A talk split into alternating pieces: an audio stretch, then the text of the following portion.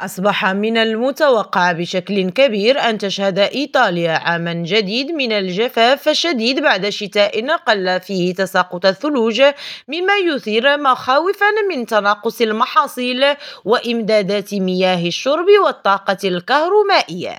تلقت جبال الألب أقل من نصف الكمية المعتادة من تساقط الثلوج، بينما انخفضت مستويات المياه في بحيرة غاردا في شمال إيطاليا إلى مستويات قياسية مما جعل من الممكن المشي إلى جزيرة سان بياجيو الصغيرة بالبحيرة عبر مسار مكشوف وفقا لشبكة سكاي نيوز.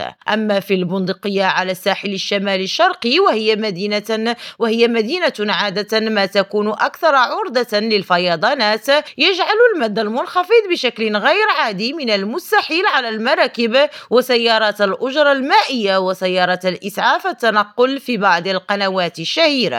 هاجر راجي ريم راديو روما.